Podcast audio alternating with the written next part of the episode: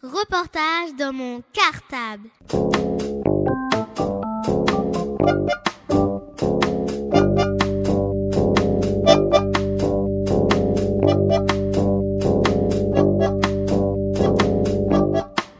Reportage dans mon cartable. Bonjour, je m'appelle Samantha. Bonjour, je m'appelle Morgane. Bonjour, je m'appelle Nicolas. Bonjour, je m'appelle Chahine. Nous sommes les CE2A de l'école Henri Barbus B. Notre maître s'appelle Monsieur Chapia. Pendant le festival de Signé Junior, nous avons regardé Gwen et le livre des sables. Après, nous sommes allés voir le réalisateur Jean-François Laguioni. Cette rencontre a eu lieu le samedi 28 janvier au cinéma Le Luxi à Ivry. Nous avons pu lui poser toutes les questions sur le film et sur son travail de réalisateur. Je vous rappelle que Jean-François Laguioni a aussi réalisé Le Château des Singes et l'île de Blackmore. Allez, c'est parti, tout de suite pour l'interview et bonne écoute à tous. Reportage dans mon cartable. Bonjour, je suis très content d'être parmi vous. Alors je me présente, je m'appelle Jean-François Laguioni, je suis réalisateur de films d'animation. Alors, vous avez vu un film qui s'appelle Gwen et le livre de sable. Voilà. C'est un film que j'ai réalisé il y a pas mal de temps, c'est dans les années 80. C'est mon premier long métrage. Auparavant, j'avais réalisé une, dizaine de courts métrages. Alors vous savez ce que c'est qu'un court métrage C'est un, film qui est, plus court qu'un long métrage. Voilà. Et ce premier film donc était destiné à une exploitation dans les salles, hein, comme dans la salle où vous êtes en ce moment, pour un grand public. Alors, euh, je dois vous, vous avouer, peut-être pour commencer la, discussion, que j'avais pas pensé aux enfants quand j'ai fait ce film. C'est un film dont j'ai écrit l'histoire, une histoire de, en disons, de, de, poésie science-fiction, de poésie fiction. Et puis ensuite, je l'ai dessiné avec euh, un tout petit groupe dont Bernard Palacio, le, grand réalisateur de films d'animation, qui a fait tous les décors. Et puis ensuite on l'a animé, on était une dizaine hein, pour faire tout le film pendant plusieurs années, quatre, euh, quatre ans je crois. Et euh, le film est sorti et voilà, maintenant je serais très curieux de savoir ce que vous en pensez. Bonjour, je m'appelle Nicolas, euh, j'ai rien compris du film. Mais quand je dis rien, c'est carrément rien du tout. Il faut le remercier de sa franchise parce que je crois que c'est le cas pour la plupart d'entre eux. voilà, tu, as bien fait de me dire ça, hein, parce que euh, moi je me rends compte en effet que c'est un film qui est difficile à comprendre hein, pour les enfants et même aussi pour les adultes peut-être, parce que c'est un, c'est une sorte de poème. Alors vous savez, euh, ce que c'est que la poésie, c'est une façon de raconter les choses qui est un petit peu inhabituelle.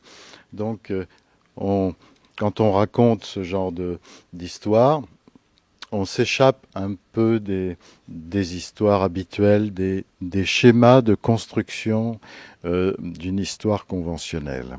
Alors, euh, ce, ce qu'on pourrait faire, alors je ne sais pas ce que vous avez préparé comme question, vous allez rentrer dans les détails, vous allez me poser des questions plus précises, mais il y a quelque chose qui serait amusant à faire, je ne sais pas si on va avoir le temps, c'est de, dire, bah, tiens, on va essayer de reconstituer en, en, quelques phrases ce qui pourrait être une histoire plus cohérente à partir des éléments, à partir du film que vous avez vu. Hein ça, je, je, peux essayer de le faire, mais c'est pas, c'est pas gagné d'avance. Bonjour, je m'appelle Waité. Alors, ça, ça raconte l'histoire d'une petite fille qui s'appelle Gwen. Euh, elle, vit dans, dans le désert et il y a une, une femme, une dame, une vieille dame qui a 173 ans et elle raconte toute l'histoire et après, euh, bah Gwen elle va entrer dans dans dans une espèce de de de de, de, un, groupe de gens et euh, après, elle va faire partie d'une tribu et elle va, elle va rencontrer un jeune homme et il va, à un moment, il va partir et elle, elle va essayer de le retrouver avec euh, la vieille dame. Bonjour, je m'appelle Muntaz et euh, c'était aussi, euh, elle part, c'est que les objets, elles partaient dans un, dans quelque part où il y avait des objets qui étaient gigantesques, gigantesques et puis elle arrivait dans une petite ville. Alors, le, en effet, c'est les deux aspects de, l'histoire. Hein. Il, y a plusieurs niveaux, hein, souvent dans une histoire. Euh, ce que tu m'as dit tout à l'heure concernant cette fille est très important. C'est l'histoire d'une fille. Hein. C'est une fille euh, qui, euh, si je me rappelle bien, il y a un petit texte hein, au, début du film. Elle a perdu son, père, elle est seule et elle marche dans le désert et elle va être adoptée par une euh, tribu. Donc c'est un petit peu une étrangère dans cette tribu. Et elle va tomber amoureuse d'un garçon. Voilà. ce garçon va être emporté, en effet, comme tu l'as dit. Il va disparaître. Alors c'est là où les choses se compliquent un peu et deviennent plus mystérieuses. Qu'est-ce que c'est que cette espèce de, monstre qui l'a emporté euh, avec lui et pourquoi il se retrouve dans cette, euh, ville? Alors elle va partir à sa recherche avec la vieille femme qui est peut-être sa grand-mère. On peut considérer que c'est sa grand-mère. Bonjour, je m'appelle Chahine. Pourquoi n'y a-t-il que le désert? Voilà. Alors, c'est parce que j'ai imaginé, comme je viens de le dire, une catastrophe. Hein, une catastrophe qui a balayé toute la végétation. Il n'y a plus que la ville et que le désert. Je m'appelle Muntaz. Ce sont les objets ou les personnages qui ont une taille normale. Oui, tu as raison. On, pourrait en effet penser que ce sont les objets qui ont une taille normale et puis que les personnages sont tout petits. Non, euh, dans mon idée, dans l'histoire, c'est l'inverse. Hein. Les personnages ont une taille normale et ce sont les objets qui sont gigantesques. Bonjour, je m'appelle Morgane. Pourquoi ils ont des rubans autour de la tête sauf un Ah, alors là aussi c'est un grand mystère dans cette histoire qui n'a pas été du tout euh, éclairci par le, scénariste. Le scénariste c'est aussi moi, donc je peux me faire mes propres reproches hein, avec le recul. Alors, c'est vrai que je, je, je voulais que les personnages soient voilés je voulais qu'il soit. Euh, c'est un peu logique, hein, euh, quand on vit dans, dans, le désert, les gens qui vivent dans le désert euh, du Sahara, par exemple, hein, les, les Touaregs, les Targhis, ils s'enveloppent de, de voiles, c'est pour résister au vent, hein, au froid et à la chaleur. Euh, ça me semblait assez cohérent qu'ils soient habillés comme les nomades du, du, Sahara. Et puis, il y en a un qui, qui n'a pas de voile. Alors, dans un premier scénario, il avait une faculté, il l'a je crois encore dans le film, il produit des images, c'est-à-dire quand il rêve de quelque chose, son rêve se, se dessine dans l'espace au-dessus de sa tête. Et euh, pour moi, ça devenait un symbole de d'ouverture, de, sensibilité. Pour ça, il fallait qu'il qu'il soit complètement dégagé de vêtements. Bonjour, je m'appelle Hassan. Pourquoi partit sans ouvrir la bouche? Oui, alors là aussi, euh, c'est un parti que je, voulais prendre. Je pensais qu'on pouvait raconter l'histoire euh, sans montrer les bouches qui, euh, qui s'ouvrent. On a, on a animé les bouches, je crois, pour les deux, les deux jumeaux qui vivent dans la ville. Hein. je, pense qu'on peut très bien comprendre dans un film d'animation que les personnages communiquent comme ça sans qu'ils aient euh, à ouvrir la bouche. Encore une fois, je reviens sur ce que je vous ai dit au départ. Il faut prendre ce film comme un, comme un poème et non pas comme un, un, dessin animé ordinaire. C'est quelque chose qui n'était pas destiné aux enfants. Il y a quelques adultes qui ont été très sensibles à cette poésie et aussi euh, des enfants qui ont été très sensibles à cette poésie. Ça n'est pas très grave si vous vous posez des questions, s'il y a des choses que vous n'avez pas compris. Moi, par contre, euh, je suis très sensible quand quelqu'un me dit ah, j'ai beaucoup aimé votre film, ça m'a vraiment touché, même si je ne l'ai pas compris. ok Bonjour, je m'appelle Angela. Pourquoi y a-t-il autant d'objets? Voilà, alors, euh, moi ça m'a amusé. Hein. J'ai acheté le, le, catalogue de Manu France de, de mes parents. Et euh, euh, je me suis dit, mais c'est très beau dans le désert d'avoir des, des, grandes cafetières. Une, une, grande cafetière de 25 mètres de haut qui se trouve euh, à moitié ensablée. Euh, moi, j'aimerais bien voir ça une fois dans ma vie. Enfin, ça doit être extraordinaire. Ou euh, un, robinet, par exemple. À un moment dans le film, il y a un énorme robinet qui est tombé sur le campement. Et alors ils essaient de le dégager parce que le robinet est tombé sur le puits dans lequel il se cache. Hein. Il se cache dans les puits quand, quand le monstre machine vient déverser les objets à la nouvelle lune. Et en, basculant le, robinet, il y, a, du sable qui, coule. Bon, euh, quand on a animé ce robinet avec le sable qui coule, bah, je dois vous dire qu'on s'est régalé. Euh, c'est aussi ça le, cinéma, hein, c'est de faire quelque chose euh, qui nous surprenne. Reportage dans mon cartable. Bonjour, je m'appelle Amandine. Pourquoi les personnages sont-ils si maigres? Ah, Pourquoi les personnages sont aussi maigres? Euh, Tu as raison. Ça, ça, me semblait aussi cohérent avec le fait de vivre dans le désert. Tu sais, dans, vivre dans le désert, je suppose qu'on ne peut pas manger grand-chose. Donc, euh, en plus, ils sont, ils sont sur des échasses, hein, si je me souviens bien. Vous vous rappelez qu'est-ce qu'ils font sur leurs échasses? Ils chassent l'autruche. Voilà, ils chassent l'autruche. Alors ils sont perchés et ça leur permet de voir. Alors il y a, dans ce désert, il y a une seule autruche qui est une espèce de survivance comme ça d'un animal. Alors c'est une autruche un peu particulière euh, et c'est même sans doute leur seule source d'alimentation. Ils vont à la chasse d'autruches et qu'est-ce qu'ils font? Ils mangent, les, euh, ils mangent les plumes de l'autruche et ils laissent partir l'autruche. Voilà. Alors, ils ne mangent pas l'autruche, euh, ils mangent les plumes et les plumes de l'autruche repoussent. Alors, ce qui fait que euh, là, ils peuvent repartir à la chasse trois jours plus tard, etc.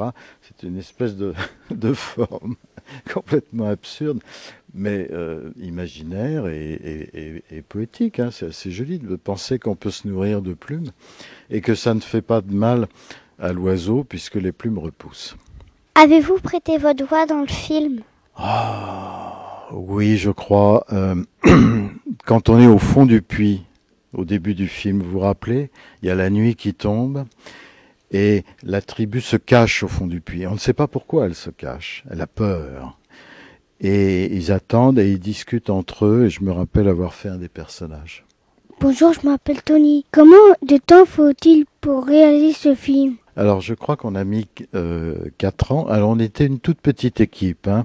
Euh, ça, je le dis souvent aux enfants. Euh, faire un film d'animation, c'est un travail euh, collectif. Hein. C'est une. Il y a des auteurs qui travaillent sur l'histoire. Il y a des auteurs qui travaillent sur les dessins. Il faut créer les personnages. Il faut les inventer. Il faut les créer. Et puis d'autres personnages qui travaillent sur les décors, sur l'animation, sur le ensuite sur la musique, sur le son, sur le montage, etc. Donc, par exemple, sur l'île de Blackmore, mon dernier film, il y a 300 personnes qui ont travaillé sur le film. Pas en même temps, mais euh, par plusieurs étapes. Eh bien, pour faire ce film, on, était six au départ, on, a fini à 10, ce qui est vraiment un travail très artisanal. Hein. C'était une petite équipe et on a mis quatre ans pour faire le film, pour répondre à ta, question.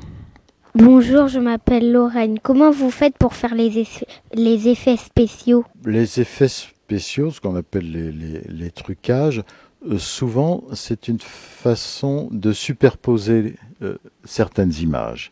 Alors, avec une caméra, euh, maintenant ça peut se faire par ordinateur, mais avec une caméra et avec de la pellicule, on peut faire revenir la pellicule en arrière.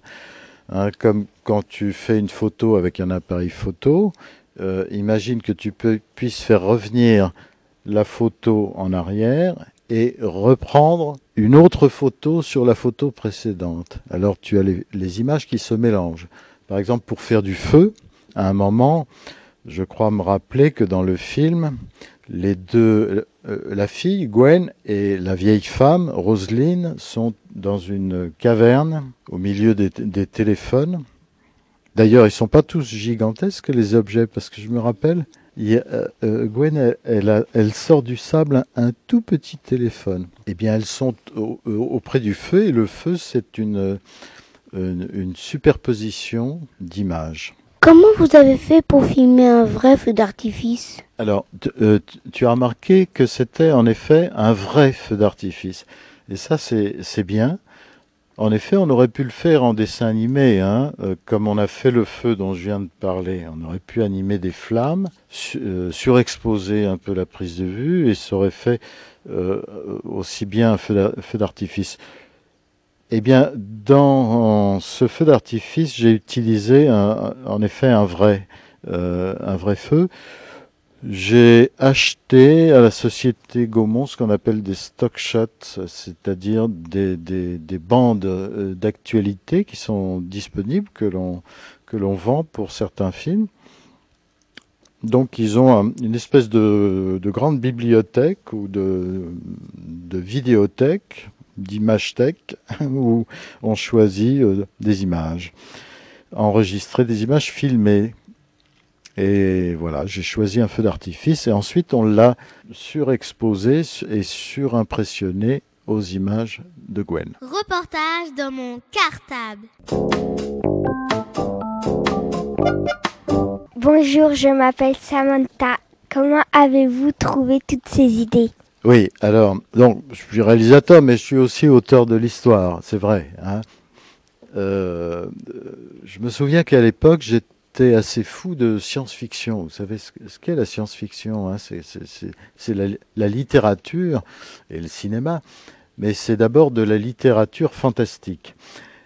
Et peut-être pas la science-fiction américaine où il y avait plutôt des histoires de, de planètes et de vaisseaux qui allaient dans d'autres planètes, mais une certaine forme de science-fiction plutôt euh, britannique avec un auteur comme qui s'appelle Ballard et euh, qui écrivait des histoires fantastiques sur les, problèmes écologiques à l'époque.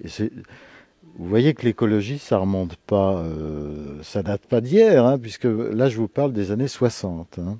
Et il a écrit des, euh, par exemple, un roman qui s'appelle euh, La forêt, je sais plus quoi.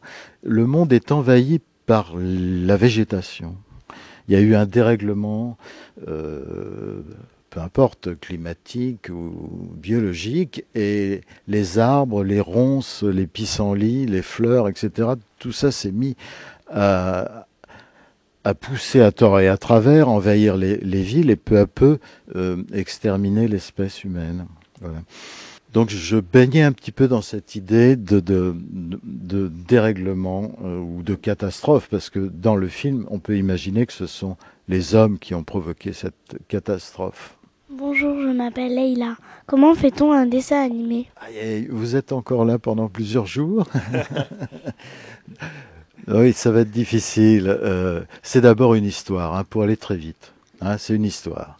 Bon, une histoire, on l'écrit ou on adapte où, on l'achète. Hein. On peut adapter une histoire qui existe. Euh, Walt Disney, il inventait pas euh, les histoires. Il, adaptait Pinocchio, Alice au pays des merveilles ou les contes, euh, de Perrault. Ensuite, il faut créer des dessins. Encore une fois, ça se fait pas tout seul, hein, ça se fait avec un petit groupe de dessinateurs. Il faut créer des personnages. Ensuite, il faut faire de la mise en scène. Hein. Dites-vous bien qu'un dessin animé, c'est d'abord un film. C'est avant d'être du dessin. Et le film, c'est quoi? Le film, c'est un, un langage qui se déroule dans le temps. Hein. Donc, il suffit pas de faire des beaux dessins pour faire un dessin animé. Il faut euh, que ce soit une histoire euh, découpée et ensuite euh, filmée, mise en scène dans l'espace et dans le temps. Et puis ensuite, il y a bien, bien d'autres choses à faire. Hein. Bonjour, je m'appelle Maxence. Pourquoi l'enfant a perdu son père? Alors, je crois que ça n'est pas expliqué dans l'histoire. Hein. C'est-à-dire que euh, euh, Gwen se retrouve euh, toute seule et on, on, on, explique en effet que son père est mort je crois que c'est la tribu qui l'accueille qui est au courant. Je, je pense qu'il a eu euh, qu'il a eu un accident dans le dans le désert. Hein. On, on, peut imaginer ce qu'on veut. Il n'y a pas d'explication. D'ailleurs, euh, j'ai le même problème avec les autres films, avec le Château des singes, par exemple. Euh, Il n'y avait pas le. Vous l'avez pas vu le château des singes? Ah oui, tu l'as vu. Et tu l'as en livre. Bon, eh bien, dans cette histoire, on ne dit pas non plus ce qu'est devenu le, père. Je pense qu'il est, il est tombé euh, de son arbre. Merci d'avoir répondu à toutes les questions et au revoir. Merci à vous. Merci aussi d'avoir euh, essayé de m'extirper hein, des, des, réponses et, des, des justifications à, ce que vous n'avez pas compris. Euh, ça n'est pas grave. Vous pouvez très bien même euh, imaginer dans cette histoire euh, d'autres choses que celles que je, je vous ai proposées. Ok? Merci à vous. Reportage dans mon cartable. Et eh bien voilà, c'est fini pour cette interview de Jean-François Laguioni. Nous espérons que cela vous a beaucoup plu et intéressé. Et que vous avez appris beaucoup de choses sur le cinéma d'animation. Avant de vous quitter, nous vous conseillons d'aller voir Gwen et le livre de sable. Les CE2A de l'école Henri Barbus B vous remercie de les avoir écoutés. On se retrouve peut-être bientôt pour une nouvelle émission. En attendant, bonne semaine à tous. Et à bientôt Reportage dans mon cartable.